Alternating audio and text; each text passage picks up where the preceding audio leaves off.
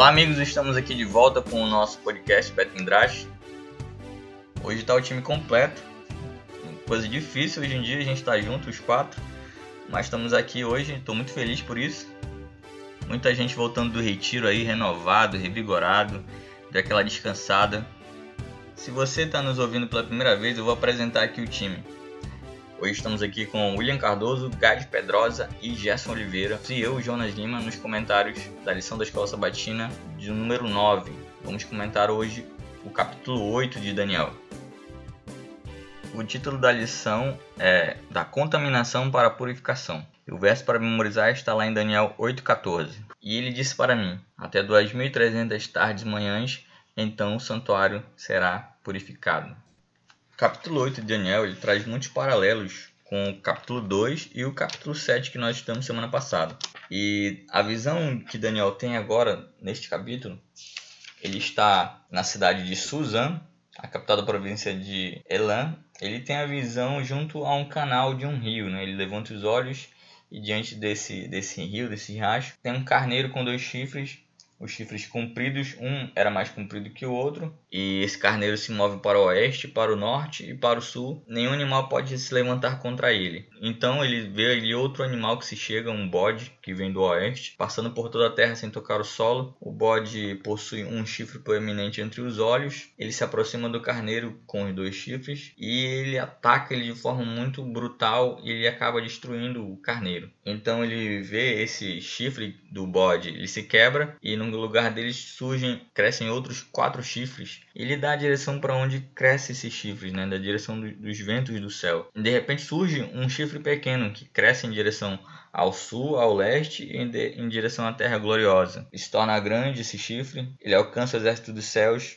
ele ataca o, o santuário, ele faz com que a oferta que era queimada regularmente ela cesse e atira a verdade ao solo. Então ele vê dois personagens, um pergunta para o outro até quando durará esse, essa, esses acontecimentos da visão concernente a essa a oferta regular e a transgressão tão terrível que ele viu? ele responde até 2.300 tardes de manhãs, então o santuário será purificado ou restaurado. Então ele acorda da visão e depois de um tempo ele recebe o entendimento dela através do anjo Gabriel. Então Gabriel explica ali a visão para ele. Para começar o nosso debate, eu gostaria de fazer uma pergunta: qual é a relação que existe entre as bestas do capítulo 7 com os dois animais e o chifre pequeno que nós vemos agora nesse capítulo 8? Eu acho que o pastor é a pessoa mais indicada para responder essa pergunta. é, pastor, levantei a bola para você. Tá. Bom, primeiramente, uh, olá a todos. E legal que hoje a gente está conseguindo gravar juntos, né? Embora o Gerson tá tá, tá, tá junto com a gente, mas tá ali ocupado, né? Mas a gente tá aqui junto e isso é muito legal. Sempre quando a gente grava dessa forma do que ficar mandando é, áudios, né? Eu sei que fica melhor, mas, mas é, é muito legal quando tem a interação entre a gente, né? Mas assim, o, uma coisa importante aqui que a gente tem que prestar atenção, né? Desde o capítulo 7 a gente está enfatizando e isso vai ser uma constante dentro desses capítulos proféticos, é a questão da, do estilo linguístico que o, que o profeta ali ele está escrevendo, né? A forma que ele, que ele que a gente chama isso né dentro da, da área da, da linguística, né? De, de intertextualidade, que é o texto conversando com outros textos, né? Então a linguagem que o profeta está usando, é, isso não necessariamente precisa a gente saber hebraico, né? Mas a gente percebe as, as, os temas, né? E é claro, né? Se a gente conhece a língua original a gente vai perceber que existem ali um, palavras, né, que são palavras que refletem textos uh, uh, anteriores a, a Daniel, né, especialmente que a gente já mencionou alguma vez aí, que é o livro de Gênesis, o livro de Levítico, né, o livro de Êxodo. Então são livros que vão uh, que contêm né, temas importantes que estão relacionados com a, com a ideia geral da, das profecias. E aqui, no capítulo 7, a gente viu que é, uma das linguagens que Daniel estava usando era a linguagem da criação, né? Então, os animais que foram mencionados ali, né? Eles eram foram, né? Mencionados animais especificamente é, impuros, né? Ou taref, né? Em, em, hebraico, né? Que seria o contrário de kasher, que é animais adequados, né? Para uso, né? Então, animais lá que são taref, né? Que não são adequados ao uso. E, e dentro da linguagem, a gente viu ali uma estrutura semelhante ao, ao processo da criação descrita em Gênesis 1, né? As águas, a escuridão, né? O espírito que parava, né? O que movimenta ali as águas. E aí, então, assim, a saída dos animais das, das águas, né? Então, esse tema da criação é importante ali, né? No caso, descrevendo no capítulo 7 a ideia, né? Trazendo de uma, uma anticriação, e agora, no capítulo 8, essa mesma imagem, ela permanece, a imagem da criação, porém, né, a ênfase é dada, assim como era a ênfase principal do capítulo 7, era a questão do julgamento que acontece lá nos versículos, é, do capítulo 7, né, os versículos 13 e 14, ali com, a, com o momento né, que, que, o, que o filho do homem, ele julga ali, né, ele é dado o poder, ele faz o julgamento final, né, é, de tudo, né, Assim também agora, e esse é o, o centro do capítulo 7, é esse julgamento, essa cena de se pôr os tronos, né? E, e, fazer o julgamento. Então, esse é o centro de todo o livro, né? O capítulo 7, o centro do capítulo 7 é a cena do julgamento. E agora aqui nós temos o capítulo 8, é como se fosse assim, uma ampliação, ou na verdade, uma ênfase que o profeta dá a mais em cima desse, desse tema do julgamento, mas ainda refletindo ideias da criação, né, temas da criação. Por quê?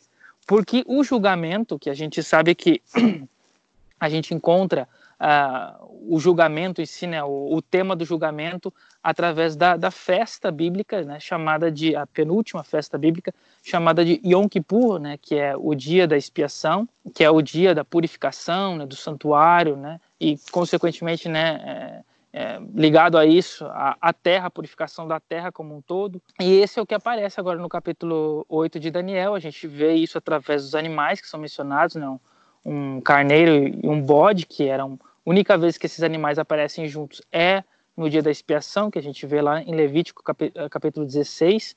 A gente também tem a questão de um chifre que aparece no final, que é o mesmo chifre lá do Daniel 7, mas a menção do chifre aqui, né, que até inclusive ele não está conectado a nada, né? A gente vai ver isso daqui a pouco, mas eh, o chifre ele está solto e isso nos faz lembrar também o que antecede o dia da expiação, que é a festa das trombetas, né? Que eram tocadas através de chifres, né? Então chifres de, de, de, de carneiros, chifres aí de animais limpos, que eram tocados exatamente para anunciar a chegada do dia da expiação e então fazer com que o povo se preparasse, arrependesse, se humilhasse para receber esse dia. Então, essa, é, essa imagem né, que eu estou montando aqui deve estar na nossa mente no momento em que a gente lê o capítulo 8 de Daniel. Então, Daniel ele traz isso em mente. Então, os animais agora aqui que são mencionados são animais limpos, né? diferente do capítulo 7, que eram animais impuros. Então, o animal começa ali com a medopérsia, né? daqui a pouco eu falo sobre isso também. Mas, então, essa linguagem é, da criação e do dia da expiação elas estão conectadas e também, né, porque lembrando que o dia da expiação ele é um dia de recriação, né? Porque como é, era o dia da purificação de tudo aquilo que estava sujo, né? De tudo aquilo que estava é, é foi foi contaminado pelo pecado. Agora então é, a ideia é que tudo todo esse pecado ele é limpo, ele é, é, é, extinto, né? Do, do santuário, do, do mundo ali através do bode expiatório. Então, isso é uma recriação, né? E, portanto, é criação. Né? O tema da criação, que é quando Deus recria, ele está criando novamente. Né? Então, está, está executando a criação. Então, todo o processo de julgamento, ele é um processo de criação, porque Deus refaz, né? Ele, ele torna ao que deveria ser, né? Então, ele torna, uh, ele recria, né? É, e esse é o tema que está por trás aqui. A ideia, então, do julgamento conectado com a ideia da criação, que já vem uh, nos nos é, falando sobre isso, né, ou ecoando isso, desde o capítulo 7. Né? O legal é que na visão profética de Daniel e também em Apocalipse, mas agora em Daniel nós vemos o, a revelação dos eventos finais em diferentes contextos. No capítulo 2 nós vemos o sonho da estátua, no capítulo 7 nós vemos o sonho da, das feras e do chifre pequeno e do julgamento. E no capítulo 8 nós vemos o, a luta entre os dois animais, o chifre pequeno aparece de novo e a purificação do santuário. Como se Cada sonho desse um enfoque num, momento diferente ali nos eventos finais. É o mesmo evento, mas narrado de perspectivas diferentes. No capítulo 7 nós vemos um julgamento e no capítulo 8 nós vemos o Yom Kippur. É, que, que é a mesma coisa, né? Em si, né? Na mentalidade hebraica, sim, né? Então, é, só, só, uma questão, é, eu acho interessante como ah. o Jacques apresenta a introdução do capítulo 8 do livro dele, é o comentário do capítulo 7, e ele expondo o vínculo que existe entre o capítulo 7 e o capítulo 8. E isso é importante a gente apontar, porque na, na tradição dos evangélicos em geral, né, há uma desvinculação entre o capítulo 7 e o capítulo 8. Então é, é, são criados outros argumentos a fugir do que seria a interpretação adventista. Né? E o Jacques Ducan ele começa. É, é só uma coisa, Gerson. Ah, eu vou dizer assim, eu até nem digo que é uma interpretação adventista eu diria assim, é claro que os adventistas são talvez os arautos dessa interpretação, mas assim é a interpretação do texto. Né? Então a gente não pode é, fugir do que o texto está falando, né? Então, quando a gente entra com ideias aí é, que, que eu acho que são assim, talvez é, é tentando forçar o texto aquilo que o texto não está dizendo, exatamente porque eu não quero encontrar aquilo que o texto tem a me dizer, né? Então, eu não quero aceitar, então eu vou mudar o texto ao meu favor, né? Então, eu não diria assim que seria a interpretação adventista, mas é a interpretação do texto, os quais os adventistas geralmente, não porque são melhores do que os outros, mas porque estão é, buscando fazer aquilo que o texto está dizendo e não aquilo que se quer fazer para si, né? Isso aí, só a minha opinião. Sim, sim, Mas então, ele fala assim, né? Ele começa dizendo: Terminamos o capítulo 7 com o profeta declarando: Eu, Daniel, fiquei muito perturbado em meus pensamentos. O início do capítulo 8 ecoa anterior, com Eu, Daniel. Então, ele, isso já dá uma ideia de continuidade. Além disso, é interessante sim. que o capítulo 8 ele começa falando de: olha, depois da primeira visão, toda a ordem que ele coloca nos capítulos, a partir do capítulo 7, é uma série de visões. Não tinha necessidade de ele tratar dessa, dessa nova visão, dizendo: olha, essa visão veio depois daquela. Parece óbvio, ainda mais porque ele localiza as duas visões no tempo, uma no primeiro ano de Belsazar, outra no terceiro ano de Belsazar. Então, o fato de que ele faz essa observação de que essa visão vem depois daquela, ele quer dizer: olha, essa visão ela sucede àquela na forma de pensamento. Essa visão, ela é consecutiva àquela, é uma explicação daquela. E por que, que ele faz essa observação? Justamente porque nessa visão do capítulo 8, nós temos uma quebra de uma estrutura que nós já havíamos observado no capítulo 2. No capítulo 2 e no capítulo 7, nós temos a, a fixação do número 4. Então, nós temos os quatro cantos da terra, os quatro ventos, os quatro reinos, os quatro metais, tudo remetendo à totalidade da abrangência da visão. E nesse capítulo 7, nós não temos os quatro reinos. Nós temos citados dois reinos, que por sinal são os menos os menos significativos, né? São os mais relevantes dos reinos lá, porque foram mais curtos do que os outros e foram foram do ponto de vista profético aqueles que têm menos detalhes, né? Babilônia toda gloriosa, Roma com muita força, é, com muitas realizações, mas nesse meio aí você tem dois reinos que são importantes, sim, mas não são tão importantes quanto o primeiro e o último, que são os mais relevantes da visão. Então você tem uma quebra na estrutura do capítulo 8 com aquela estrutura que você já tinha dos outros capítulos, que fazem com que a imagem de que o capítulo 8 trata das mesmas questões do capítulo 2 e do capítulo 7 não seja tão óbvia. Mas Daniel, ele vai dando indicações no seu texto de que há uma vinculação entre as ideias, né?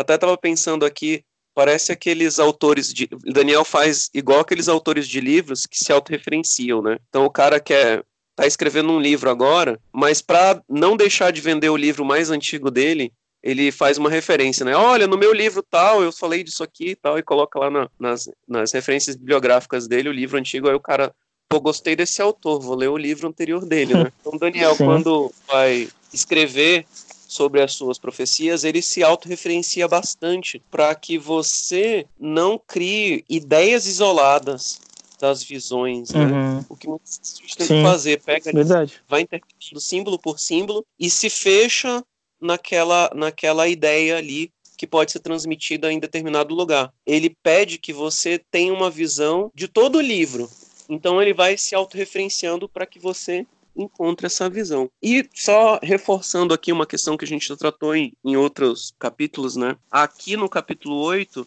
a gente tem uma mudança de texto. Nós tratamos disso dizendo que do capítulo, do início do capítulo 2, lá no, acho que é o verso 4, até o capítulo 7, nós temos todo o texto escrito em aramaico. E agora nós temos uma mudança de volta para o hebraico. E isso é extremamente importante no texto, porque não há, pode-se dizer assim, uma justificativa histórica para esse fato. Porque ah, poderia se dizer assim, olha, o texto escrito em aramaico foi escrito em aramaico por causa da, da, do povo se encontrar em Babilônia, do uso do aramaico em Babilônia e como as pessoas se encontravam naquele contexto, tudo foi escrito em aramaico porque era natural ser escrito em aramaico. Não é assim, porque ainda no capítulo 8, nós estamos em Babilônia dentro de um governo de babilônicos. Então não há uma mudança histórica que torne relevante a mudança de, de linguagem do texto em eh, aramaico para o texto ser escrito em hebraico. A mudança é justamente para transmitir essa essa cumprimento da promessa de abagem, né? Então mudou o texto, mudou a forma de escrita, porque nós vamos mudar também a nossa abordagem, nós vamos mudar o nosso enfoque. O enfoque que antes estava mais geral, agora nós vamos tratar de determinadas coisas mais específicas e como essas coisas em específico envolvem mais diretamente o povo de Deus, que é o Sim. povo que está diretamente identificado com a língua hebraica. Não, e, e, também a questão da, da esperança no cumprimento da promessa, né? Deus disse que, que após lá os 70 anos, né, o Ciro viria e libertaria o povo, eles estão na iminência disso acontecer. Então, tanto é que o reino não começa com a Babilônia, já começa com a Medo-Pérsia como uma garantia de que aquilo que foi dito vai se cumprir e vocês vão voltar para a língua de vocês, que é o que a gente vê lá Neemias lutando com o povo, né, para que o povo voltasse a falar a língua de, a sua própria língua, né, não mais a língua estrangeira. Enfim, não a ideia do, do da ênfase das promessas de Deus sendo cumpridas através das profecias. Né? Pois é, mas eu acho que tem mais a ver com, com uma questão que o, o Jacques Ducan aponta, né? Daniel intencionalmente escolhe os reinos menos relevantes. Quer dizer, Daniel não, né? A visão é transmitida para Daniel utilizando os, os reinos menos relevantes da profecia. Por que, que ela utiliza hum. os reinos menos os reinos mais insignificantes, né? Por que, que ela não usa. Os intermediários, o, né? Ela usa os, os, reinos, os reinos intermediários que não são os mais.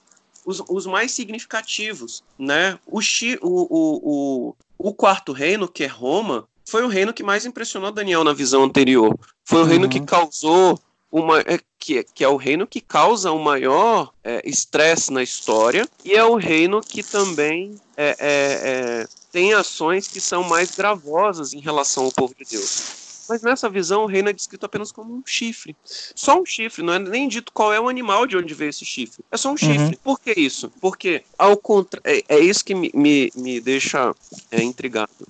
Ao contrário da nossa tendência, que ocorre muito dentro do povo adventista, né?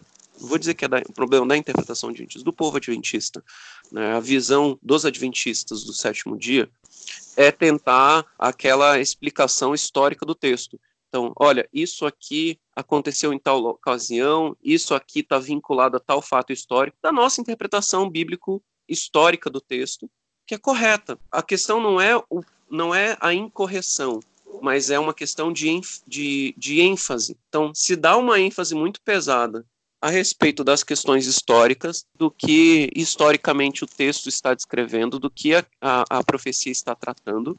Entretanto, no capítulo 8, isso não é o mais importante. Os reinos aqui não são os mais não é o mais importante. A questão não é tanto dos reinos. Pode-se dizer que nesse capítulo 8 nós não estamos tratando dos reinos. Nós estamos tratando do período histórico relativo a esses reinos, mas sem enfatizar os reinos em si. Os mais, o mais importante não, é, não são os reinos em si, mas as ações que ocorrem nesse contexto, como elas afetam o povo de Deus e principalmente como elas revelam o processo de vindicação do caráter de Deus, que ocorre por meio do julgamento. E aqui no capítulo 8, quando há essa mudança do aramaico para o hebraico, nós temos, de novo, uma mudança de ênfase que vai tratar da questão do julgamento agora, na visão hebraica, julgamento é Yom Kippur. Né? Então, o julgamento é aquele fato que ocorre dentro do contexto dos primeiros dias do mês de Tishrei. Então, entre o, o, o toque das trombetas, né, o toque do, toque do chofar, perdão, entre o toque do chofar e os últimos atos, né, o último ato do sacrifício do dia do Yom Kippur, até ser expulso o Azazel, até ele ser jogado e despedaçado, né? A interpretação dada dessa visão, que é dada pelo anjo Gabriel ao profeta Daniel, deixa bem claro o simbolismo dos animais. O carneiro simboliza o reino da Medopérsia, tem um chifre maior que o outro, simbolizando ele que um reino seria mais poderoso que o outro. Também nos lembra do urso, que tinha um lado maior que o outro. E o bode simboliza o Império Grego, o reino grego que no caso aquele chifre entre os olhos proeminente, nos lembra Alexandre o Grande. O fato dele vir tão rápido a ponto de não tocar no chão lembra a expansão muito rápida que esse império teve. E quando esse chifre é quebrado, nascem quatro chifres que nos faz lembrar das quatro cabeças do leopardo do capítulo 7. É uma interpretação de que os quatro chifres seriam os quatro reinos que derivariam dele, né? Após a morte de Alexandre, o reino grego foi dividido entre os seus principais generais, que eram Cassandro, Lisímaco, Seleuco e Ptolomeu. E esse chifre pequeno ele faz também paralelo com o chifre pequeno do capítulo 7, como ataque às pessoas e às coisas sagradas de Deus. Mas a, a pergunta e a dúvida é a seguinte: de onde surgiu esse chifre pequeno? Ele surgiu dos chifres dos outros quatro chifres ou ele surgiu dos ventos? Então, é, essa é uma questão mu muito, muito importante. O... Só um, um, um comentário. Ah. É, me chama a atenção a direção de onde provém os, os, os eventos, né? O carneiro, ele vem do Oriente para o Ocidente. E a gente sabe que na, na, na, na tradição bíblica, na escrita bíblica, por exemplo, um vento oriental. Então, sempre o que é bom vem do Oriente vem de Deus. E o carneiro, ele além de ser uma representação de Yeshua, ele traz consigo a ideia do, do, do Ciro, como o acabou de citar, né? Então, Ciro da Pérsia, ele era também um tipo do Machia. Então, ele vem do Oriente para o Ocidente. E aí, quando vai trazer a caracterização, como eu disse, a gente tem uma quebra daqueles quatro do, do número 4, né? E ele não cita o local de onde veio, cita outros três. Ou seja, eu estou fugindo do número 4, mas você está entendendo, porque eu estou dizendo de onde ele veio e mais três. Já o chifre o chifre que, que é o mesmo chifre pequeno, né? Ele vem no sentido contrário. Ele vem do Ocidente para o, o Oriente. Então ele vem em oposição à obra do, do, do Messias. O Messias ele vem trazendo a obra de Deus, ele traz consigo é, é, diversas consequências, né? Mas principalmente a libertação do povo de Deus. Já o chifre pequeno ele é oposto a isso. Então ele traz a escravidão, não, mas trazer perseguição. Ele não vai buscar salvar o povo, mas ele vai buscar matar o povo. Então todas as ações elas são contrárias aí e isso começa com a origem dele. E, e aí agora eu acho que pode ficar a questão aí de onde veio esse chifre. Veio do chifre, veio chifre pequeno no caso, né? Ele veio do chifre, veio do veio dos ventos. Só antes uma, um detalhe importante que, que que tu tocou aí, Gers, que é importante, até um, é um princípio dentro das profecias é, apocalípticas, que a gente tem que ter em mente, guardar essa informação, não esquecer mais, é que dentro das profecias é, tudo é simbólico, né? exceto movimento. O movimento nunca é simbólico. Toda vez que a gente tem um movimento de alguma coisa, veio do norte, veio do sul, vai para cima, vai para baixo, veio da terra para o céu, do céu para a terra, esses movimentos eles são literais, então sempre é literal. Então a gente e até é, eles são utilizados exatamente para descrever essas, para nos ajudar na interpretação, né? Como tu acabaste de, de, dizer aí, através desses movimentos que são literais, é, o Oriente é o Oriente mesmo, o Leste é o Leste mesmo, em relação à Terra de Israel, obviamente. Então a gente consegue entender, é, com base no mapa, por exemplo, né, quais são esses, ou ter uma ideia de quem são esses esses reinos, ou uma confirmação de que esses reinos são os mesmos que são mencionados anteriormente no capítulo 7 e que são descritos no próprio capítulo 8, quem são eles. Né? Então, esses movimentos são importantes. Então, toda vez que a gente tem um movimento dentro do texto, é importante a gente notar, porque esses movimentos são literais e nos ajudam na, na a nos, é, nos conduzir para a interpretação correta. Né? E agora, então, em relação ao, ao chifre, né, o que, que é dito ali? É dito assim no versículo 8, né, disse então que, que o, bode né, tinha um chifre é, grande, né, que representava o, o, líder aí que a gente entende como sendo Alexandre o Grande, mas no auge da sua força, do seu poder, esse chifre foi quebrado e da cabeça do bode, no lugar desse chifre quebrado, saíram quatro chifres. E esses quatro chifres saíram, é como se eles fossem é, soltos né, da cabeça do bode, eles saíram em direção aos quatro ventos do céu, que significa as, as posições né, da, da norte, sul, leste, oeste, né? As direções. Porque os, os generais de Alexandre o Grande, eles se, cada um foi para um lado, né? Os, os mais importantes é, generais de Alexandre o Grande, os que ficaram conduzindo, né, dominando ali a região da Síria, que é exatamente o norte de Israel, e a região do sul de Israel, que é o Egito, né? São os, os dois impérios mais importantes desses quatro, né? Os outros que se espalharam, outro que foram para a região da Babilônia, outro que foi para para a região do, do, ocidente, do Ocidente. Então, e aí menciona depois no versículo 9 do capítulo 8, fala de um deles, né, e essa é uma, uma interpretação, é uma tradução importante, porque são poucas as Bíblias que trazem essa expressão no versículo 9, de um deles. A maioria das Bíblias, né, o capítulo 8, verso 9, traz assim a tradução, de um dos chifres. Isso é uma tradução com a interpretação já embutida, o que é péssimo, para quem é, não conhece a língua, né? Então, por quê? Porque a gente já está assumindo a interpretação do tradutor, né? E não, é, e não o que o texto está dizendo. Esse que é um, um ponto importante. Por isso é importante, quem não domina a língua não tem que é, ficar constrangido por isso. A gente tem muitas bíblias, muitas traduções, né? Então a gente usa, sempre lê o texto em várias traduções, quantas a gente puder, para a gente poder entender melhor o texto. E, por exemplo, a Bíblia de Jerusalém, na Bíblia de Jerusalém a gente tem lá escrito, né, de um deles. E esse eles aí deles é importante, porque a pergunta que o Jonas é, colocou, né, é o que o que vem à nossa mente. Quem são esses eles aí? Eles, os chifres, né, então é, o chifre que, que, que nasce, o chifre pequeno que surge, ele saiu da onde? De um deles, os chifres, de um dos chifres, desses quatro, que representam os quatro reinos, ou de um deles, os ventos, que é para onde os é, os quatro chifres saíram, né? Foram em direção aos quatro ventos. Essa é a grande questão. E aí, no caso, a, a, a língua ali, ela nos ajuda no seguinte detalhe.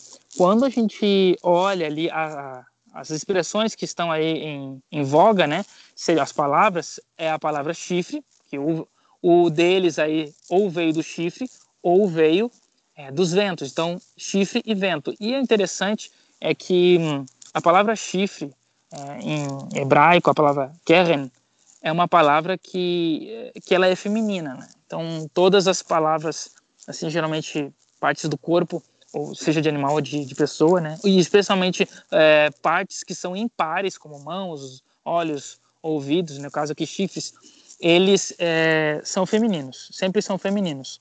A palavra vento em hebraico, que é, que é a palavra ruach, né, bem conhecida já, essa palavra também é feminina na Bíblia.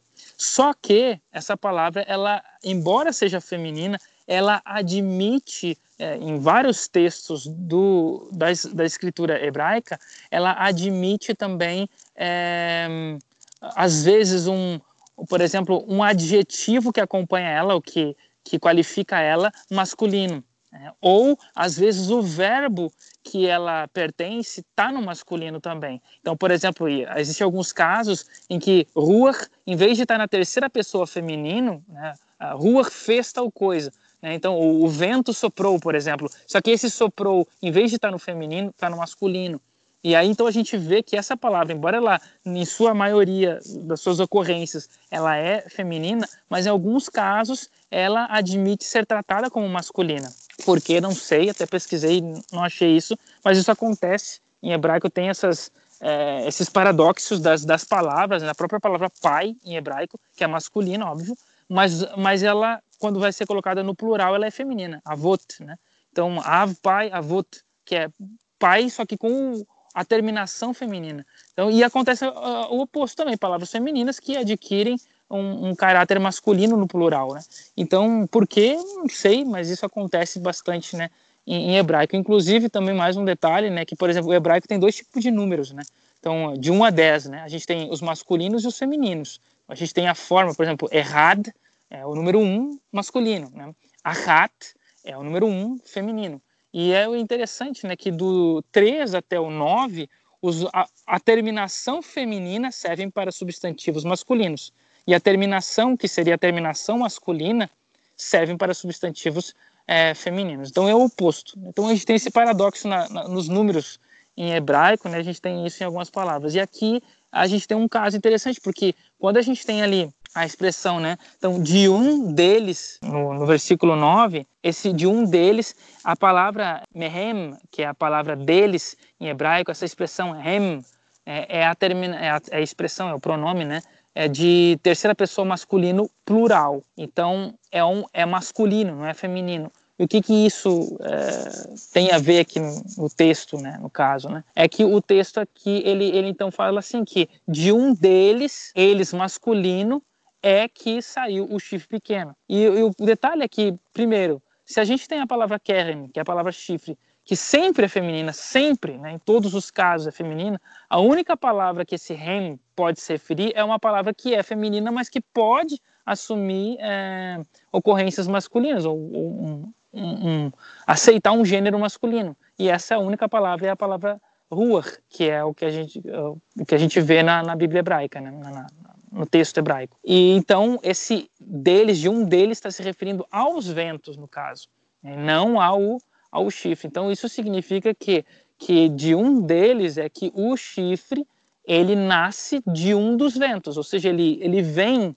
de uma das direções, dessas quatro direções as quais os quatro, os quatro eh, chifres é, se posicionaram ou foram, de uma dessas direções surge também um chifre pequeno. Então ele surge do vento.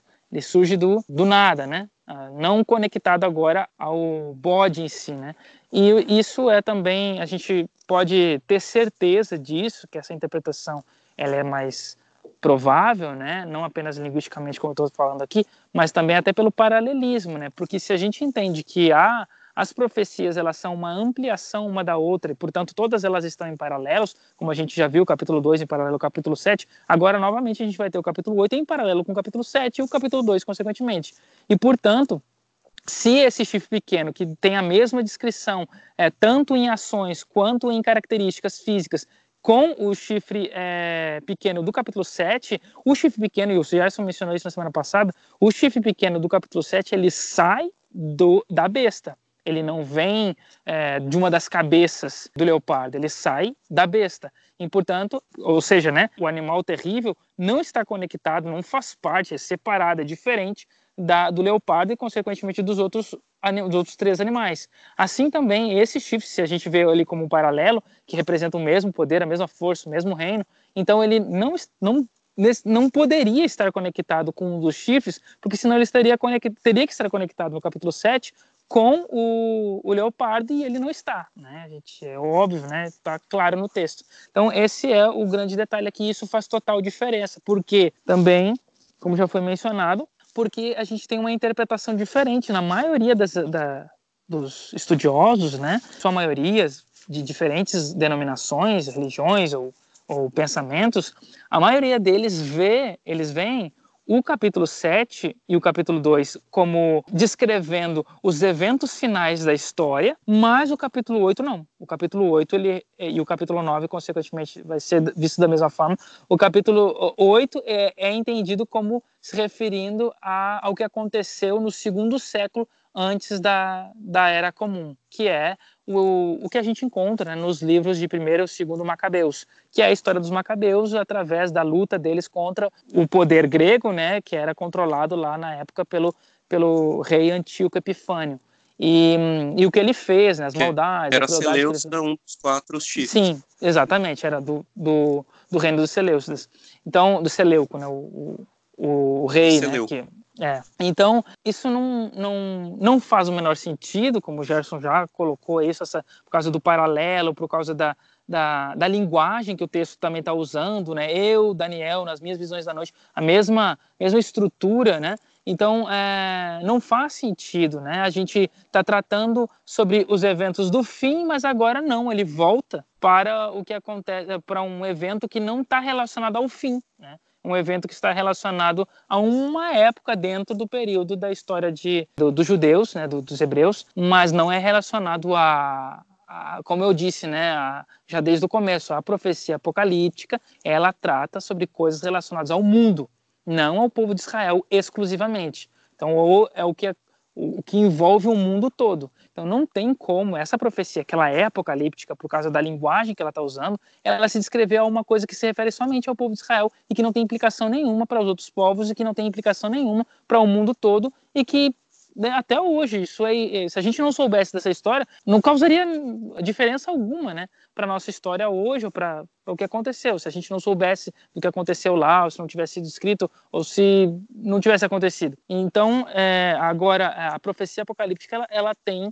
importância, né, ela tem, ela faz diferença para o, o cosmo, né, para o o que acontece no universo, né? Como é descrito no capítulo mas, 7. Mas mesmo em relação ao povo de Israel, mesmo em relação ao povo de Israel, você teve uma superação dessa questão, que é a história de Hanukkah. Sim. Uhum. Então, no, o, a, a, o mundo não acabou depois disso. Sim. É, os eventos todos da profecia ainda tiveram que ser cumpridos. Então, por mais que tenha tido uma relevância em algum aspecto, ela não foi tão relevante e não foi tão grave porque o próprio livro de Macabeus prova que o povo conseguiu superar essa questão aí e, e encontrar uma, uma, um meio de continuar existindo e sobrevivendo. Ah, um outro detalhe que é interessante que, que tu falou, eu, eu fui pensando numa outra coisa aqui, e eu lembrei, olha só que interessante isso, é o Jacques Ducan que, que fala isso num, num, livro dele, não sei se ele fala isso nesse livro Segredos de Daniel, um outro livro que ele tem, que também é sobre Daniel. E, e, nesse livro é interessante que ele fala assim que, que o texto, é, é, essas, esses dois versículos, o, o 8 e o 9, eles se conectam como se fosse um tipo de um quiasma, né? Que fala assim, né? Os ventos dos céus, né? Os quatro chifres saíram em direção aos ventos dos céus. E a palavra ventos, como eu disse, ela é feminina na sua estrutura, e a palavra shamaim, que é céus, ela é masculina. Né? Então a gente tem ventos dos céus, uma palavra feminina com uma palavra masculina. Mas já no versículo de, eh, posterior, no versículo 9, quando a gente vai ler lá é, de um deles, é, aí fala de um deles, só que a palavra um está no feminino, mas a palavra deles está no masculino, como eu já falei. Então a gente tem essa conexão é, entre os gêneros aqui, né? Então, não que as palavras estão relacionadas, por exemplo, o deles não está relacionado aos céus, mas a gente tem uma palavra masculina, feminina, depois a gente tem uma palavra masculina, feminina de novo. Então, a gente tem essa conexão, é, o deles masculino se referindo ao, ao primeiro anterior, que era, que era é, ventos feminino, e o agora o um, que é feminino, relacionado lá, é, como se fosse né, um paralelo aqui entre gêneros, com os, os céus, que é, que é masculino. E, e assim, é, ele coloca é, isso no livro se. Dele, ele coloca isso. Ah, eu não lembrava disso. É que eu li outro. Houve, e... Ele, Daniel utiliza um recurso na poesia hebraica que é conhecido como paralelismo gramatical com uhum. aliteração. Sim. Então, Ruhot Hashamayim vai fazer um paralelismo com Ahat Mehem. Então, ventos uhum. do céu, paralelismo com uma, um deles, ou uma deles. E aí o que, que ele vai, vai apontar, o Jacques Ducan? Que isso é uma forma de ele ah, de onde vem esse chifre? Que o chifre ele vem dos quatro ventos, fazendo uhum. uma alusão aos ventos que agitam o mar lá do capítulo 7. Então, de novo, ele se autorreferenciando, ele está tratando aqui de, olha, eu não estou explicitando a respeito desse animal aqui, porque eu já tratei dele. Esse uhum. aqui é o animal que nós tratamos no, na, na, minha escrita anterior, na visão anterior, que é um dos animais que vem dos quatro ventos e que tem um chifre dele que se destaca. Ao mencionar que o chifre veio de um dos ventos, está indicando que ele se origina em um dos animais. O profeta, de forma intencional, não faz menção alguma aos animais, com o objetivo de manter a atenção de seus leitores somente no carneiro e no bode, que é aquela questão que nós tratamos inicialmente, né? O livro de Daniel, nesse capítulo, ele não está focado aqui nas, nos reinos em si, mas ele está focado nesse contexto do que nisso implica em relação ao dia da expiação. A ênfase não está nos reinos, a ênfase está nos símbolos, né? Que vai nos levar à expiação, né? Então, esse que é o, o por isso os outros não são descritos aqui, como tu disseste já. É, o reino, o primeiro reino, a Babilônia, e o outro não são descritos também, o reino de Roma, né, como besta, não é descrito porque a ênfase está nos símbolos, mais do que no reino em si, que já foi mencionado anterior, anteriormente. Então, é, os destaques que o texto está dando agora vai mudando para dar uma ampliação na nossa visão do contexto do que está para acontecer. Né? Agora, um detalhe que eu acho interessante também é o seguinte, uma outra vez aqui eu mencionei sobre, por exemplo, né, o, o, The Bible Project, que é um projeto sobre a Bíblia que eles falam sobre os textos bíblicos, né, sobre os livros e alguns, alguns temas bíblicos na, na, no YouTube, e eu gosto bastante tal, mas é, é interessante que, por exemplo, na visão que ele apresenta no livro de Daniel, inclusive no podcast deles ele também, ele também fala sobre isso, a visão que ele apresenta sobre o capítulo 8, a ideia do que aparece no capítulo 8, é que representa, é como se fosse uma múltipla interpretação. Ele coloca lá, né, que o que, que representa o chifre no capítulo 8. Então, na visão dele, ele diz, né, que pode ser Antíoco Epifânio, que pode ser, que, que também pode ser que já foi interpretado como sendo Roma, né, é, papal, né, ou Roma religiosa, é, também já foi interpretado há como o anticristo, né, como o anticristo. E aí então, é, aí qual que é a visão que ele traz lá na interpretação dele? Que pode ser múltiplas interpretações, né? Pode ser pode ser tanto visto como antigo epifânio, quanto pode ser visto da outra forma. Ou seja, é, é, esse, o texto admite todas essas possibilidades. É uma visão até interessante, eclética, né? Mas não é uma visão correta no texto. O texto ele não pode admitir aqui múltiplas interpretações e sim uma única interpretação. Por quê? Como a gente já falou, a questão dos paralelos, né? Então, o texto ele tá, ele vai se, uh, ele não vai afunilando, ele vai fazendo o contrário do, do, do funil, né? Ele vai ampliando agora, ele vem é, da ponta do funil para, para fora do funil. O, é, o uso oposto do funil, que ninguém utiliza assim, mas, mas seria o uso oposto do funil. Ele está ampliando, então é, ele, ele, a, a, visão ela continua sendo a mesma, né, como se fosse o mesmo objeto, só que ele vai ampliando e não, e não afunilando agora, ou são várias possibilidades aqui. Então não, o texto ele não admite. Como o texto ele está falando é, da visão do fim, a visão do fim só existe um fim, não existe outros fins. E esse é um dos termos que é utilizado dentro do texto, né? É, se refere a tempos ainda muito, muito distantes, né? Até ao tempo do fim. Então, é, não tem como esse texto se tratar a, a, um momento que não é o fim, né? como a gente já falou, não é o fim. O dos macabeus aí não é o fim. Aquilo que não está relacionado ao fim, o texto não está falando sobre isso. Então, não tem como a gente levar o, o, a interpretação para esse para esse nível, para este âmbito, se o texto ele não permite isso, né? O texto está dizendo que é sobre o fim. A visão apocalíptica são visões relacionadas ao fim, né? Então não tem como a gente mudar ou aceitar uma outra uh, hipótese quando não é admitida na, na perspectiva do texto em si, né? Daniel ele recebeu a explicação da visão diretamente do anjo Gabriel, mas como foi relatado, o anjo Gabriel não explicou a parte do 2300 tardes manhãs. Daniel ficou fraco e doente, não só pelo fato de ter, de ter tido essa visão tão espantosa, mas também pelo fato dele não ter entendido esse período de tempo. Ele estava em cativeiro e, estudando o livro do profeta Jeremias, ele percebeu que o cativeiro duraria apenas 70 anos, então estava no final do cativeiro. E agora ele recebe essa visão de que o santuário, para ele ser purificado, demoraria mais 2.300 tardes e manhãs, ou seja, 2.300 dias, que ele entendeu ser um período profético de tempo que, que corresponde a 2.300 anos. Eu acredito que a, a maior tristeza dele foi essa. Será que Deus mudou de ideia e nós vamos ficar no cativeiro durante um período tão grande? Então eu gostaria que vocês explicassem um pouco sobre essas 2.300 tardes de manhãs são um período profético, pode ser entendido de uma forma literal. E também gostaria que vocês falassem um pouco sobre esse cumprimento da profecia e o rei Seleucida, Antíoco Epifânio.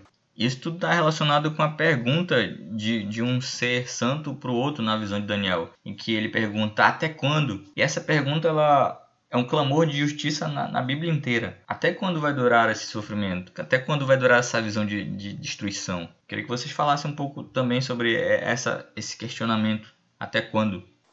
É, isso a gente retorna àquela questão da princípio de interpretação profecia apocalíptica, né? A gente não pode tomar coisas pequenas como literais. E um dia é uma coisa muito pequena. A gente volta de novo, né? Um dia é a menor contagem de tempo, então a gente vai para a maior contagem de tempo, que é o ano. A gente tem vários momentos na Bíblia que isso é apresentado, né? A questão lá dos 40 dias que viram 40 anos, os 15 dias de eh, Ezequias lá que viram que viram 15 anos, né?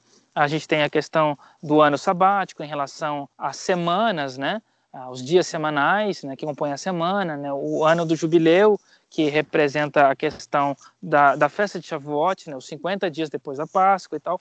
Então a gente tem essas, essas referências e né, vai deixar até isso aí um pouquinho para Daniel não ordem mais a ver essas questões, inclusive, porque vai falar mais de tempo, é a profecia né, que está relacionada mais a tempo, né, do que a reinos, né, do que a poderes, né, mas ao tempo mesmo, né. Então, é, e essa é uma colocação muito boa que tu fizeste, Jonas, eu tinha até esquecido disso, não sei se, se era isso que o Gerson também tinha em mente, mas quando ele me falou também sobre isso, sobre as 2.300 tais de manhãs, mas é que um dos motivos pelos quais Daniel termina o livro dele, que ele ficou pasmo com Amaré, que é a visão das 2.300 tardes de manhã. Então, toda vez que eu mencionar Maré, sempre vou estar me referindo a isso, porque é isso que o texto fala, né? Daniel 8, 26.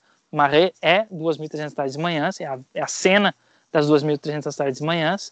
Então, é, é, o, o, Daniel ele ficou tão pasmo porque ele entendeu o que, que significava esse tempo, mas ele não entendeu o porquê desse tempo. E o que, que ele entendeu? Na cabeça dele, né, como ele, ele era um cara inteligente, ele, ente, ele entendia o que nessa né, o que, que significava esse tempo. É obviamente que vamos supor que Deus tivesse mudado de ideia e que de 2300, é, que agora o período de é, de permanência do povo na, na ou seja, que, que na, na, interpretação de Daniel, o que, que era o santuário celestial sendo profanado? Dá a entender, né, a gente vai ver isso no capítulo 9, mas dá a entender que ele que para ele essa profanação era a destruição do templo. Era o templo que estava destruído lá, que ele, né, orava em direção a um templo destruído, era o que ele fazia. Então, então, até quando isso ia ficar, enquanto o templo tivesse destruído, significa que não tem povo lá para reconstruir ele. Então, se não tem povo lá para reconstruir, o povo ainda permanece em cativeiro. Então, uh, e aí se fosse 2.300 tardes e manhãs, que seriam dias, e existe até dentro de, das, dos intérpretes alguns que acham que é 1.150, né? que seria é, tarde e manhã, é, ou seja, citar é, 2.300 tardes e manhãs, se referindo a, a como se fosse né, 1.150 dias, né? porque tarde e manhã formando é, um, um, momento ali, eu não sei como é que muito bem a explicação, mas eles dizem que seriam 1150, né? O que daria um pouquinho mais de, quase três anos, na verdade, né? um pouquinho mais de dois anos, daria três anos. É um tempo muito pequeno, não, não teria motivo a Daniel, ok, Deus mudou de ideia, de 70 anos vai passar agora para 73. É, tudo bem, tá? Três anos a gente aguenta mais, né? Talvez, né? Para quem está sofrendo é óbvio que é, que é mais tempo a ser guardado, né? E se fosse 2.300 dias, que daria acho que uns seis anos, né? Três, é, três, seis anos, então, então também seria ainda um tempo curto, né? A se esperar. Se tivesse referência ao antigo Epifânio, também ainda assim seria um tempo muito curto, muito pequeno, não haveria um motivo de ficar tão espantado. O fato de ele ficar espantado, o fato de ele não ter entendido, o fato de ele ficar é, é enfermo, né? Muitos dias por causa da visão, é o motivo de que não fazia sentido. É, porque porque o, é, o período de tempo, tarde e manhã, significava um dia relacionado né, ao tempo lá que eu já falei da criação, uma tarde e uma manhã igual a um dia, mas dentro do como, como não é criação, agora faz referência à criação, mas é um, um termo usado na profecia, então se refere a um ano. Cada tarde manhã igual a um dia, um dia igual a um ano, e então multiplicado aí por 2.300 dias se torna 2.300 anos, né? E, e esse é um, é um período de tempo muito extenso, né? Vez de o santuário ficar destruído lá, pensando nessa mentalidade de Daniel, o santuário está destruído, 70 anos, agora vai permanecer por mais 2.300 anos. Então é um tempo muito grande. Né? E é essa a questão que intriga Daniel, porque ele entendeu que 2.300 tardes e manhãs se referia a 2.300 anos, mas ele não entendeu por que Deus mudou de ideia. E ele, inclusive, está apresentando uma, uma, como eu já falei, né, uma, uma cena que tudo está se cumprindo. É, a Babilônia não é apresentada, mas é apresentada a Medopérsia. O Gerson falou a questão do carneiro que vem do, do Oriente, uma indicativa né, do, do Messias Ciro, que vem para libertar o povo. É, o, o, como é que é? o arauto está tocando aí, o, né, do julgamento, né? a questão do, do julgamento aqui do dia da, das trombetas. Então, tudo está a, a favor do povo, mas aí uma, ou seja, as promessas de Deus estão sendo cumpridas, né? Deus está mostrando que ele está cumprindo com a parte dele, mas aí no, parece que ele muda de ideia e apresenta um, um momento agora que vai durar 2.300 anos. Então não faz sentido nenhum a visão na perspectiva de Daniel, porque ele vê que as coisas, Deus está mostrando, olha, as coisas, eu estou fazendo tudo acontecer a favor de vocês. Mas aí, mas, mas espera aí, por que a visão são 2.300 anos? Quando que começa? Quando que termina? Né? Na, na, na, no pensamento de Daniel, ele, tá, ele entendeu aquilo ali como se referindo ao santuário terrestre, né, que estava destruído, e aí então aquilo ali ia ficar por muito tempo destruído, 2.300 anos destruído. É o povo em cativeiro, consequentemente. E aí então vem a pergunta, né, que, é, que o anjo faz ali, porque vê a, a face de Daniel e fala, né, Ad Matai. E essa é também uma expressão bíblica, né, que é até quando, né, que é uma expressão bíblica que aparece nos no Salmos, por exemplo, e que está relacionado com essa ideia de clamor, né, de daqueles que esperam uh, o juiz executar de forma correta, de forma justa. E aí então se faz a pergunta, não é uma pergunta de quem não sabe, não é uma pergunta de quem na verdade não entende, né? Mas é uma pergunta de, como é que se diz, é uma pergunta de, de, de súplica, né? Olha, você que tem o poder, você que é justo, você que, que tem o controle, até quando vai deixar que essas coisas aconteçam com aqueles que são é, que te amam, com aqueles que te que te veneram, né, que te adoram, até quando você vai permitir isso? Age em nosso favor. Essa pergunta, na verdade, é um pedido de socorro, né, para que se haja a favor. E essa é a pergunta que é feita, né? E aí então, olha, isso não vai durar para sempre, porque vai haver um momento em que o juiz de toda a terra ele vai executar o julgamento e toda vez que Deus executa o julgamento, então vem um momento de bênção para uns, né, de maldição para outros, né? E, e, é o que acontece aqui. Só uma curiosidade, vou repetir, acho que eu falei isso na lição de Esdras, né? Que é essa expressão também, ela até hoje ela é utilizada, né, admatai, é uma expressão utilizada no exército israelense, né? E essa expressão ela é utilizada especialmente pelos os recrutas, né, que seriam os, os que adentram no, no, no, serviço militar, os primeiros, porque porque aqui em Israel o, o serviço militar é dois anos para as mulheres e três anos para os homens, não é um ano só, como é no, no Brasil, né? E, então ele é obrigatório, né? Tanto dois anos para as mulheres, três anos para os homens.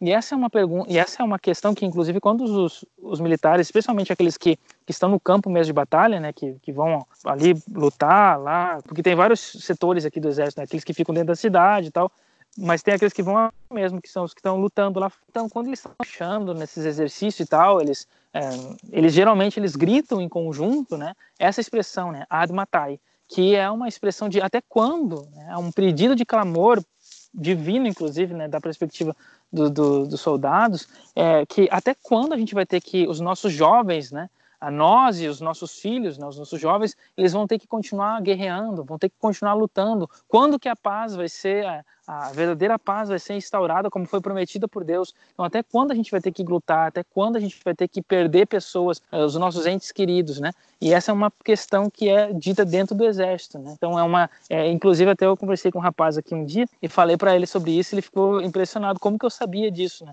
Que eu, claro, eu, eu li isso em algum lugar, e aí ele diz, ninguém sabe dessas coisas, né? Porque é, um, é tipo uma palavra secreta dentro do, uh, dentro do jogo de linguagem deles aqui, que eles têm entre si, né? Que só eles sabem por quê? Porque só quem, tá, quem vai para o exército sabe o que, que é passar pela situação que eles passam, né? Pelo é, pelo estresse de guerra, né? Que aqui é constante, né? Não é uma coisa que é uma vez lá que outra. Não, é que é constante agora mesmo, está acontecendo uma guerra na faixa de Gaza, como sempre. Então, é, é, essa é uma questão constante deles e que ainda é, engloba essa ideia, né, que, que bíblica, que é a ideia de até quando a gente vai continuar fazendo isso e, a, e quando que a tua promessa vai ser cumprida, até quando tu vai tu vais deixar que isso aconteça com os teus justos e então vai cumprir a tua promessa. Então é um pedido, é uma pergunta que é um pedido de resposta divina, uma esperança que contida no coração humano. É, e é interessante o vínculo que a profecia faz entre o conteúdo do capítulo 8 e o capítulo 2, porque o fim desses 2.300 dias tem a ver com o fim do domínio de, do último reino, do reino do chifre pequeno. E ele termina com os 2.300 dias e termina com sendo quebrado sem intervenção de mão humana que é o que aparece lá no versículo 25. isso lembra a ação da pedra, que a pedra também é cortada sem auxílio de mãos e ela vai destruir todos os reinos, inclusive o último reino, né, que é o reino mais terrível. Então, todas essas ações é, vão dar, vão ter fim. Inclusive, a ação mais grave do, do, do, do último reino, que é a promoção do engano, porque diz que ele fará prosperar o engano. E o, engano como oposição à verdade, sendo que a verdade é algo muito. não é algo abstrato, né? Isso é, um, é uma, uma questão bastante interessante do pensamento hebraico. O pensamento hebraico você não tem coisas muito abstratas, sempre tudo é muito concreto. E também a verdade não é como no nosso pensamento greco-romano, não é algo abstrato, não é algo etéreo. A verdade é algo muito específico que é a Torá. Então, a, a, a verdade sempre é a Torá, a, a, os, os, mandamentos e a prática desses mandamentos. Mas no, no, quando se descreve as ações do pequeno chifre, ele vai atacar a verdade, ou seja, ele vai atacar a Torá e ele vai prosperar nisso. E aí nós vemos justamente o que foi que foram as ações de Roma, especialmente de Roma papal, né? Destruindo a verdade, impondo uma mudança do dia de guarda, instituindo adoração a santos e outras questões que vão diametralmente contra o, a verdade bíblica pregada. Inclusive, uma herança do pensamento católico, que a gente tem até hoje no nosso pensamento como é, protestantes em geral, os crentes em geral, né, os cristãos em geral, agora falando dos cristãos, os cristãos têm essa, essas ideias de desvinculação entre o chamado Antigo Testamento e o Novo Testamento. Um, te, um Primeiro Testamento já passado. Então, o uso até dessa expressão, né, testamento, que dá a ideia de uma coisa que foi finalizada, substituída por algo novo, algo melhor, então, que não tem vinculação com o anterior. E, e por causa disso, não há mais a necessidade de observar nenhuma das mitzvot. A gente não tem nem por que desejar que essas mitzvot sejam sejam retornadas, né? Sendo que o grande anseio pela vinda do, do, do Mashiach é que novamente as mitzvot possam ser praticadas. Então, hoje, no contexto em que nós nos encontramos, não podemos guardar todos os mandamentos. Nós estamos no exílio, o Mashiach não é rei, então nem tudo pode ser observado. Mas quando o Mashiach vier, novamente as mitzvot vão poder ser observadas. Então toda a Torá vai ser operada mais uma vez.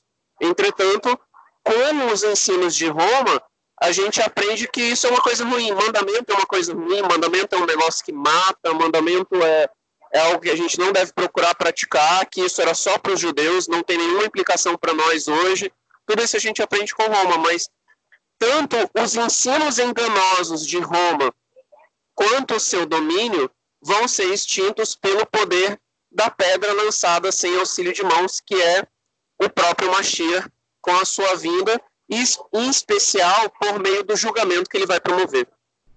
A purificação do santuário mencionada no capítulo 8 dá a entender que é uma purificação no santuário celestial, não no santuário terrestre, devido a uma série de fatores. Né? Pelo fato da visão estar relacionada ao tempo do fim, o tempo, no tempo do fim o santuário não existir, então dá a entender que, é um, que a purificação seria no santuário celestial. A pergunta é: o santuário celestial precisa ser purificado? Então, é aquele que eu já falei anteriormente em relação ao movimento, né? O chifre, né? Ele tem um movimento primariamente horizontal, que se refere ao que acontece aqui na Terra, então, que é aquilo que a besta faz, né? É, ela, ela ataca aqui na Terra o poder terrestre, mas que depois ele se direciona para o céu. Então é como se fosse um chifre no formato de um L, assim, né? A ideia de um L, né, meio aberto. Então ele, ele tem um movimento horizontal, depois ele vai subindo um movimento vertical, onde ele atinge as estrelas do céu, ele atinge o santuário celestial, né?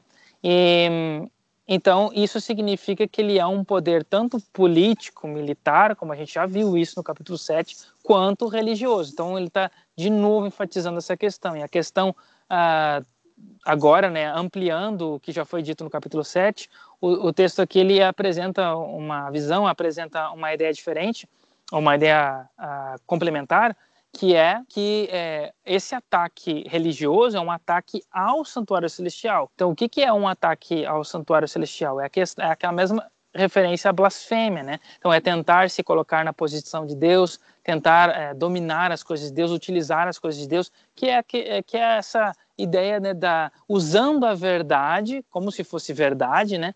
Mas através de mentiras, né? Através de conceitos mentirosos, né? E controlando as pessoas, dominando as pessoas através de conceitos mentirosos ou sincréticos, né? Que são misturando a verdade com o erro para tornar um erro, né?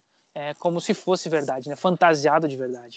E, e, esse santuário celestial, a gente já tem isso, né? Desde quando o santuário ele foi exigido por Deus, no capítulo 25 de Êxodo, Deus ele pede, né, para que faça um santuário conforme o modelo né, que eu tenho ordenado, né, que eu tenho te dado. E esse modelo sugere, então, que se Deus tinha um modelo que ele apresentou para Moisés, e a palavra modelo, que é a palavra tavnit, em hebraico, ela, ela sempre é uma palavra que dá a ideia de. É quase como se fosse a ideia de uma sombra, né, de um de um plano, né, do qual existe um, um verdadeiro uh, anterior, né, ou existe algo que é verdadeiro do qual aquele foi como se fosse um esboço, uma maquete, essa palavra. É uma maquete. Então, se a maquete foi criada, é porque existe um original, né, na, na visão ali da, do escrito é, do termo hebraico, né? Então, ou seja, existe um original. Deus criou uma maquete, apresentou a maquete para Moisés e pediu para que fosse construído conforme aquela maquete, da qual ela faz referência a um, a um, a um modelo real, né? A, um, a algo real, né? E isso também a gente vê no, no, livro de Hebreus, né? Que fala que Deus construiu um santuário feito não por mãos humanas, né? Então a, a gente entende que existe sim, né? Um, um santuário celestial, inclusive é, o próprio é, a interpretação judaica, né? É uma interpretação que vê o, a, a, existência do santuário celestial, no qual, inclusive, a interpretação judaica fala que quem é o sumo sacerdote do santuário celestial é o anjo Miguel. Então, a gente tem essa interpretação antiga, né, talmúdica, inclusive, de que existe sim um santuário celestial e é esse santuário que é atacado. Obviamente que não é literal, não é um ataque que o chifre, de alguma forma, como se fosse uma guerra é, física, né, ele atacou o santuário celestial lá no céu, foi até os céus e realizou um ataque. Não, é óbvio que não é dessa forma, mas é através de ideias, é através de pensamento, é através da própria religião terrestre aqui, né? Daquilo que se, se apresenta sobre Deus aqui na Terra de uma forma fantasiosa, né? De uma forma fake, como a gente usaria expressões modernas, né? É isso que o chifre pequeno ele faz. E isso dura, né? Que a Daniel fica estupefato, né? Com o que ele vê e aí então ele pergunta, quer dizer, né, é, alguém viu a, que Daniel precisava de um de, um, de uma resposta e faz a pergunta para Daniel, né? Porque a resposta não foi dada para ele, foi dada para Daniel. Que é até quando isso vai acontecer? E aí é 2.300 tardes e manhãs, essa é a resposta. E aí aqui novamente a gente tem um detalhe importante, né? Que é a menção de tempo relacionado ao, chifre, ao que o chifre pequeno faz, igual no capítulo 7 de Daniel, a menção de tempo relacionada àquilo que ele faz, né? Que é ataque contra Deus, ataque contra os santos, né? Igual os santos não representam os anjos, né? Não, o texto aqui não está dizendo que é os anjos, as estrelas dos céus não são os anjos, mas são aqueles que que, que seguem aquilo que Deus pede, né? É, e um, e o santuário, né? É, que é um ataque contra Deus, né? E aí o, o período de tempo. Infelizmente a profecia aqui, e esse é um ponto muito importante né? guardem isso, todos que estão escutando, que a profecia não é dada explicação sobre quando esse tempo começa, porque se a gente tem só o início do tempo já nos ajuda, como a gente fez no capítulo 7. Quando é que é o início do tempo lá no capítulo 7? Quando o chifre pequeno derrota ou destrói o terceiro chifre, os três chifres, né? Então a gente já sabe, a gente falou isso, e a gente tem como base como contar e, ter, e, e, e na história se encaixa perfeitamente com a ideia do, do poder papal, né, desde lá de 538 até 1900, 1798. E, e agora o texto ele não fala é o mesmo período, é o mesmo início, não, o texto não diz que é isso, né, não aparece essa interpretação. Quando que é o início, em que momento que é esse início? Isso só vai ser isso é o que vai marcar Daniel, primeiramente, ele vai ficar é, de uma certa forma, chateado, porque foi dado o entendimento para ele, mas ele não entendeu, é o que aparece no finalzinho do capítulo 8.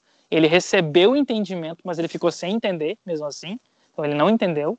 E aí ele vai tentar procurar entender no capítulo 9, no início do capítulo 9, e aí depois no final assim, ele ainda não vai entender, mesmo assim, mesmo procurando, ele faz uma oração, e aí depois vem a compreensão que aí a gente vai ver no capítulo 9. Então, esses dois capítulos estão conectados, né, o 8 e 9, por causa desse tempo. E aí é, tem uma coisa muito importante dentro do texto que nos ajuda muito a, a, a entender o que, que Daniel está falando ali, que é a questão da palavra visão, né, a palavra visão que aparece no texto. Então, a gente tem duas palavras para visão, que é traduzido como visão na nossa Bíblia, geralmente. Duas palavras que são utilizadas, e isso é muito importante, essas duas palavras, dentro do capítulo, né? E, e também do capítulo 9, que é a palavra razão, em hebraico, né, que aparece sete vezes no capítulo 8, e a palavra maré, em hebraico também, né, que, que aparece quatro vezes dentro do capítulo 8. Então, essas duas expressões, razão e maré, são expressões para visão em hebraico. Né? Razão né, ele traz a ideia de um. Geralmente é a visão mais comum, né? é uma visão. É a visão por si só.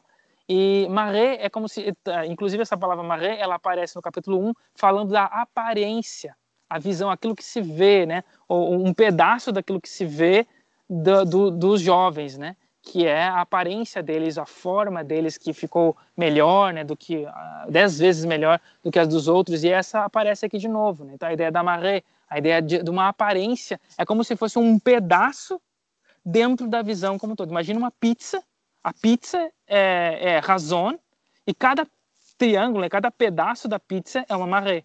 É uma, é, um, é uma aparência que todas elas vão compondo a visão como um todo. Então, isso é importante porque, então, Daniel é o que é dito no, no, nos versos iniciais. Daniel teve uma razão e dentro da razão ele recebeu uma maré sobre né, as 2.300 tardes e manhãs.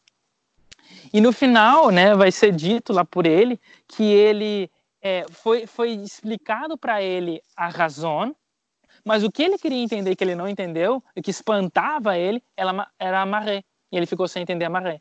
E aí então ele ele diz, né, que ele guardou essas coisas, que ele ficou para si, né, o que ele viu, que, o que ele o que foi descrito para ele, mas ele ficou ali é, sem entender né, o que aconteceu. E aí, isso é o que vai ser retomado né, depois no capítulo 9. Então, a gente precisa guardar essas, essas expressões em mente para o que vai acontecer no capítulo 9. O versículo 27 diz, né? Eu, Daniel, enfraqueci e estive enfermo alguns dias. Então, me levantei e tratei dos negócios do rei, espantava-me com a visão, maré.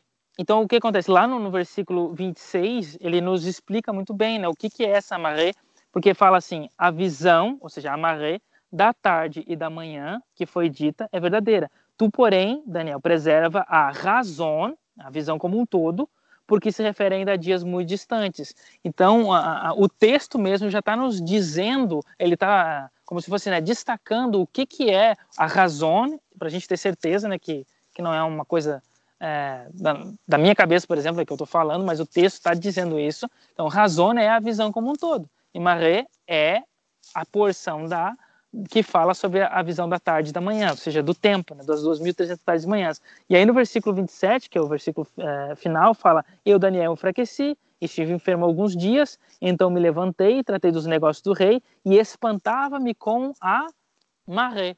Né, e não havia quem entendesse. Então, o que Daniel ele termina o capítulo dizendo que ele de tudo que ele viu, tá bom, eu entendi quem é o que, que representa o bode, o que, que representa o carneiro, o que, que representa o chifre, tudo isso eu entendi. O que eu não entendi de todos, tudo aquilo que eu vi, a visão como um todo, foi aquela porção, né, que é a maré que se refere, que se refere às 2.300 tardes de manhãs. Isso eu não entendi e eu fiquei pasmo com isso e não havia quem entendesse. E é isso vai nos levar então para o, capi, eh, para o capítulo 9, que é a semana que vem, porque Daniel ele vai buscar entender isso aí, ele vai tentar entender. E quando que ele busca entender? Quando é, é, interessante, né, que parece, né, que não é imediatamente que isso acontece, mas é quando o reino medo-persa então se estabelece, porque aí agora que as coisas se estabeleceram, peraí, eu não entendi o que está acontecendo, o que, que se referiu aquilo lá então? E aí ele volta a, a pesquisar para tentar entender e isso vai nos indicar para a gente é, é, nos ajudar, né, para a gente entender a que é, quando que a gente vai começar a contar, a que período se refere essas 2.300 tardes de manhãs. E outro detalhe, que, que, novamente a gente tem aqui a linguagem da criação. Né? A expressão tarde e manhã é uma expressão única na Bíblia que aparece em Gênesis capítulo 1. Né? Houve tarde e manhã, um dia, dois dias, três dias. É, sempre começando com tarde, né? depois uh, o dia, né? porção, o dia da Bíblia, né? um dia como um todo começa pela noite e termina com a, a parte iluminada, né, com a luz, né, com, com o dia, né, diferente da, da, nossa perspectiva moderna que a gente geralmente começa meia-noite, ou seja, com noite, e depois vem o dia. E, e essa, e essa é uma referência então a Gênesis, novamente se referindo essa perspectiva de criação, anticriação, recriação que o texto está dando é a ideia da, do julgamento final também, né? A questão dos santuários, né? A gente tem o, o hábito de ver como coisas desvinculadas, que não, não tem uma relação tão próxima.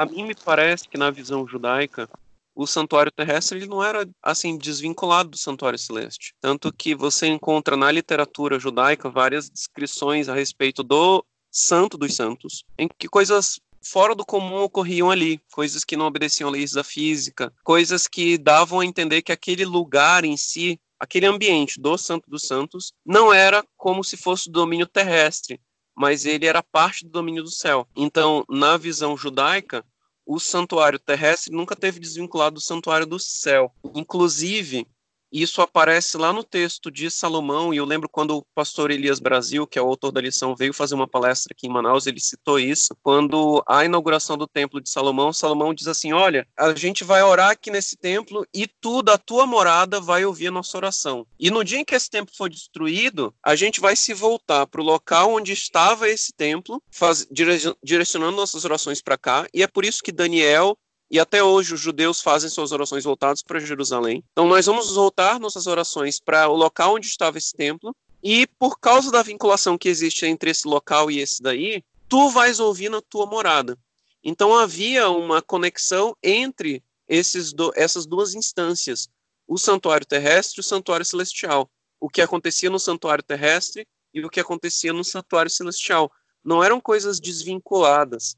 E, e isso é importante, não poderia haver uma desvinculação. Tanto é que, por exemplo, quando isso até o estava lendo o Uranko Stefanovic, ele, perdão, os Draco Stefanovic, ele até vai falar sobre isso. Quando, por exemplo, os discípulos estão conversando com Jesus e Jesus diz assim: é, um dia esse templo vai ser destruído, não vai sobrar pedra sobre pedra disso aqui. E os discípulos viram para ele e dizem assim: peraí, fale mais sobre o fim do mundo porque na visão deles havia uma vinculação direta entre a terra e o destino da terra e aquele local, o santuário. Por quê? Porque aquele local era uma representação direta do santuário celeste.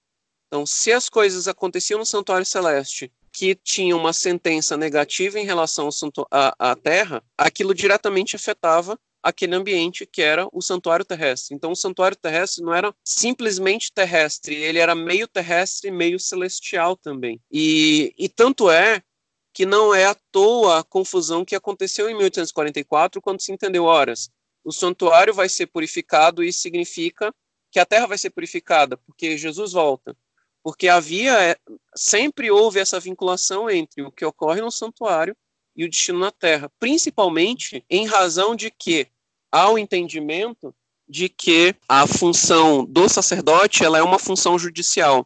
O sacerdote, quando opera no santuário, ele está operando um julgamento. E, e, é muito interessante, né? Outra questão que me chamou a atenção no capítulo é muito interessante o retorno a um tema como o que o Rocha acabou de, de expor, né?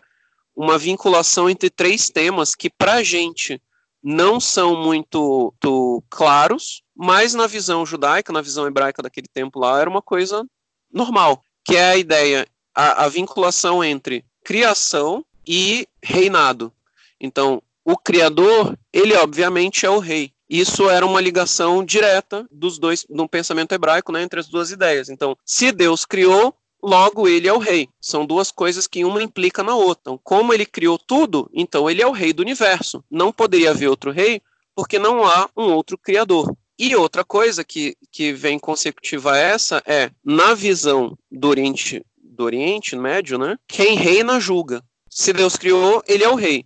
Se ele é o rei, logo ele julga. Então são ideias que estão uma vinculada à outra, né? E aí, como ele opera o seu julgamento, isso vem sendo expresso por meio da figura do santuário. Então, no capítulo 7, nós tivemos a abertura da, desse processo todo, expondo que vai ocorrer um julgamento. Esse julgamento ele precisa ser operado e o tema do livro de Daniel é esse julgamento. E agora, no capítulo 7, o Daniel vem trazendo expressões que nos remetem à leitura da Torá. Então, nós precisamos ler a Torá para compreender a maneira como Deus opera o seu julgamento. Por quê? Porque aquilo que está representado no santuário, aquilo é o julgamento divino.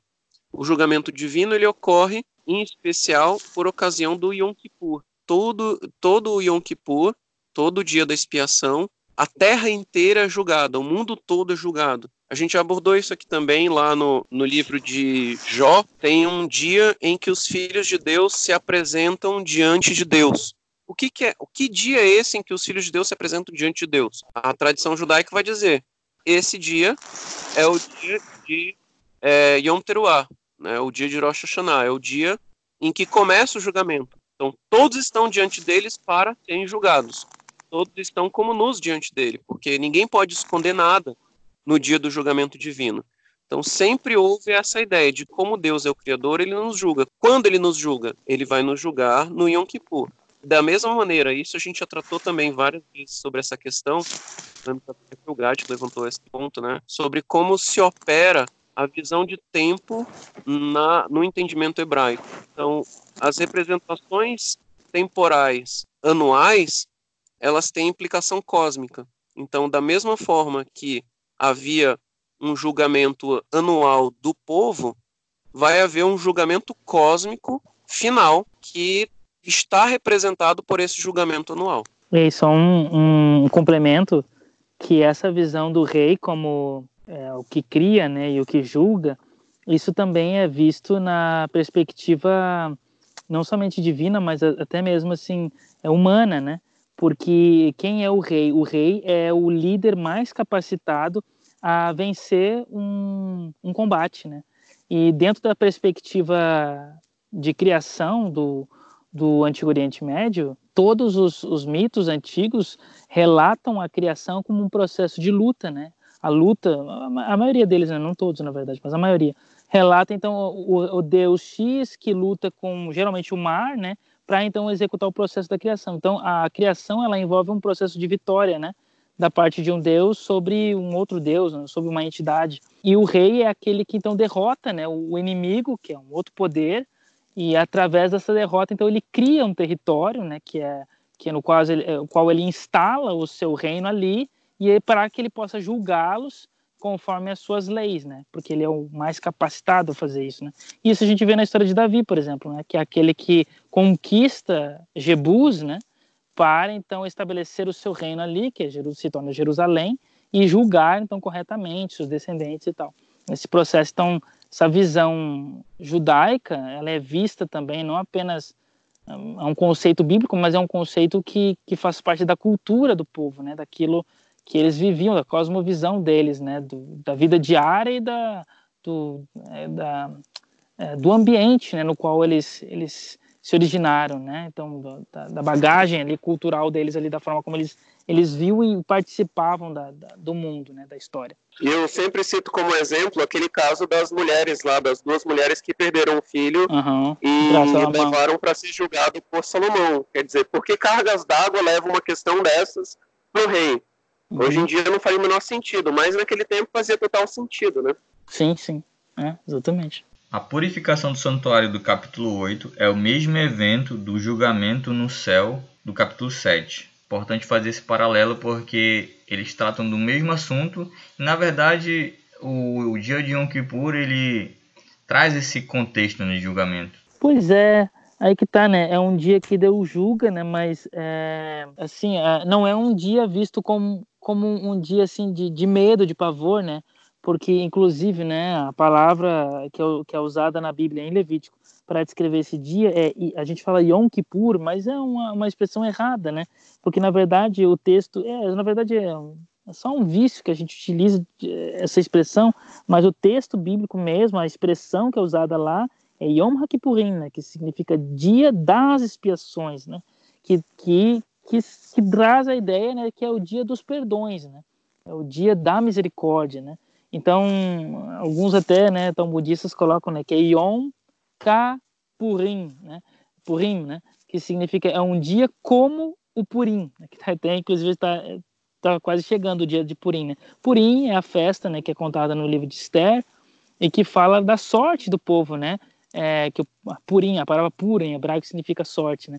E que que seria essa sorte, né? Então foi foi o povo foi perseguido, é, houve um julgamento é, malicioso contra o povo de Deus é, e no final, então, tudo aquilo é revertido a favor do povo. Então, tudo aquilo que deveria ser contra o povo, no final, é revertido a favor do povo e, é, e se torna contra os, os perseguidores ali, no caso, representado por Ramana. Né? E, e aí, então, eles dizem que o dia da expiação significa exatamente isso. É um dia como o dia de Purim, porque é um dia que tudo, todo aquele mal né, que, que acontece contra o povo de Deus se reverte contra os seus opositores, né? E a bênção recai sobre aqueles que, que guardam Deus. Então não é um dia a ser temido, é um dia a ser aguardado, porque aqueles que estão, é, como a gente diria, né, é, que estão com a consciência limpa em relação né, ao seu relacionamento com Deus, né, a sua a sua, a sua relação com, com os mandamentos de Deus, eles não precisam temer, né? eles só precisam respeitar, orar a Deus, se humilhar perante Deus para que Deus faça o julgamento dele conforme aquilo que a gente obedeceu, né? Agora, aqueles que não estão em conformidade com a palavra de Deus, eles que têm que temer, porque então a, so a sorte deles não vai ser para o perdão, mas vai ser para a expiação, né? o limpar ali do mal e do pecado, para que aqueles que foram fiéis a Deus possam viver em harmonia e paz. Né? O Dr. Stefanovic quando ele fala sobre o julgamento na Bíblia, ele diz que o povo de Deus é sempre o reclamante e nunca o réu. Deus ele está sempre julgando a favor do seu povo. A não ser quando o povo é, quebra os mandamentos, aí Deus julga contra o seu povo. Mas quando Deus está julgando o seu povo, ele sempre quer dar um parecer favorável a ele. Exatamente, exatamente.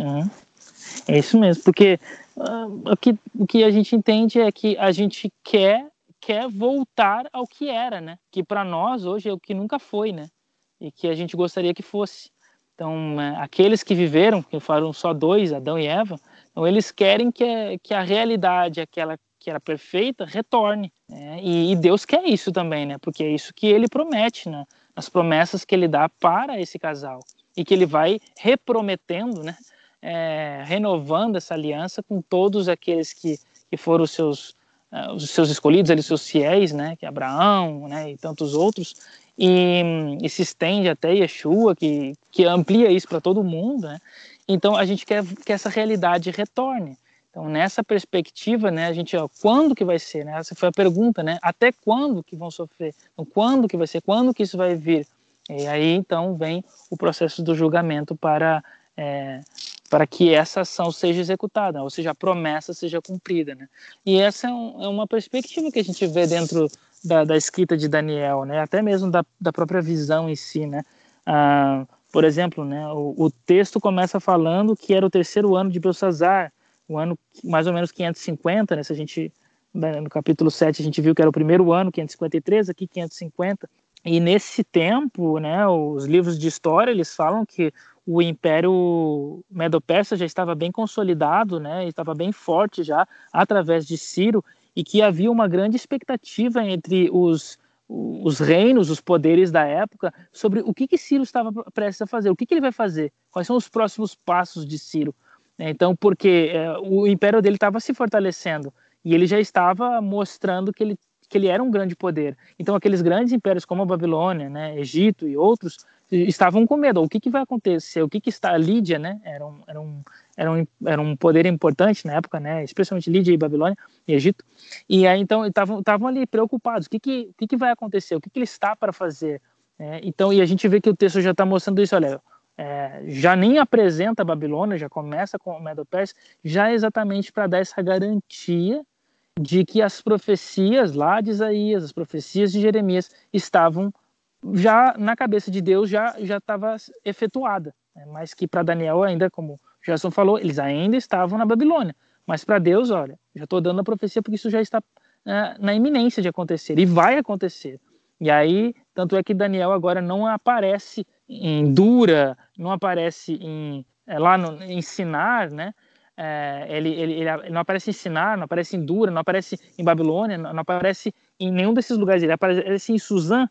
E Suzã, né, que a gente vê no livro de Esther, né, livro de Êxodo Neemias também mencionado, que é a, era a capital, uma das capitais mais importantes dentro do, do Império Medo-Persa. Então ele vai para lá, já confirmando que é esse poder que vai dominar. Então uh, o, o, foco, claro, não é a Medo-Persa em si, mas é as promessas de Deus sendo cumpridas. E, e como isso a gente sabe que de fato aconteceu, porque a gente leu o livro de Esdras, livro de Neemias, a gente conhece a história também geral que nos fala sobre isso. Os judeus foram libertos, enfim, Ciro, tudo isso é real. Então, isso nos, nos leva também a aumentar a nossa esperança em relação a que essas profecias, tudo isso que está sendo descrito, esses tempos que estão para vir, a esses, essas coisas que estão para acontecer, também são reais e também vão ser cumpridas da parte de Deus. O julgamento vai ser executado no final de tudo isso. Então, apesar de a gente passar por, problema, por problemas, né, por tribulações, por perseguições, por pressões do, do, governo, do poder dominante, que ainda por cima não é esse que a gente está vivendo agora, mas um, um que ainda virá, tudo isso vai ser passageiro, porque a promessa, como se cumpriu no passado, ela também vai se cumprir no futuro. O, a profecia ela traz isso para nós, um conforto para o nosso coração de que embora tudo pareça tão ruim, Deus ainda está no controle da história, está cumprindo as suas profecias e o que ele fez no passado, ele promete é, é a prova de que ele vai fazer no futuro. Chegamos agora no momento de indicação de leituras. Eu vou indicar um livro que já é um livro bem antigo da Casa Publicadora Brasileira é o livro 1844, uma explicação simples das principais profecias de Daniel. O autor é Clifford Goldstein ou Goldstein, como é normal, né, sobrenome alemão. Ele fala Goldstein. Ele fala Goldstein. É por isso que eu falei Goldstein. É, é porque os americanos não pronunciam, mas é Goldstein. É Goldstein. E esse livro ele é muito legal. Ele explica detalhadamente esse período de tempo de, das 2.300 tardes e manhãs. E é um livro pequenininho, um livro de bolso. Dá para você ler assim dois, três dias. E é legal que você pode encontrar ali na Casa Publicadora Brasileira ou então pedir pelo site da CPB, www.cpb.com.br. Eu queria fazer uma só contar uma história sobre esse livro aí. Esse livro foi um dos primeiros livros que eu li sobre o livro de, sobre o livro de Daniel e na verdade foi né, na verdade o que me conquistou para assim para me tornar uma pessoa mais religiosa foi o estudo de Daniel, né? Foi o estudo do livro de Daniel. E dentro do estudo do livro de Daniel, esse aí foi um livro marcante para mim, porque foi o livro que me conquistou para o hebraico, inclusive. Essa questão que eu falei hoje dos é, de um deles, a primeira vez que eu li isso, né? Meu pai não tentou me explicar na, na, na, linguagem dele, né? Foi quem me ensinou, mas eu não entendi muito bem. É, e nesse livro foi fantástico e tal. Despertou para o hebraico para estudar foi foi esse livro. Né? Então sou devedora tudo que eu, ao que me instigou a ser quem eu sou foi esse livro. Então é um livro que eu super recomendo, como tu disseste, muito fininho, pequenininho, um livrinho rápido de se ler, mas é um livro muito legal. Para mim foi bastante importante e eu aprendi bastante, né, o que me levou, né, me empurrou para o mundo dos estudos, especialmente né, da, da língua hebraica. Então, é um livro muito interessante.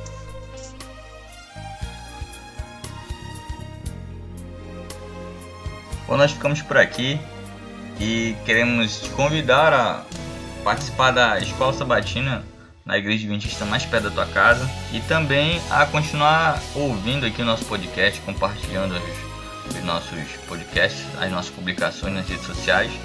Nós também mandamos um abraço aqui para os nossos amigos da comunidade C, o pastor Joedi, o pastor Vinícius e o Alessanderson, que são nossos ouvintes assíduos. Obrigado pela audiência. Também um abraço para o nosso amigo pastor Silas, para Amanda, para Isa, Yosef. E todo mundo que ouve, que quer compartilhar alguma coisa, tem alguma dúvida, manda pergunta pra gente nas redes sociais, manda um abraço pra, pra gente nas redes sociais que a gente vai reproduzir aqui também.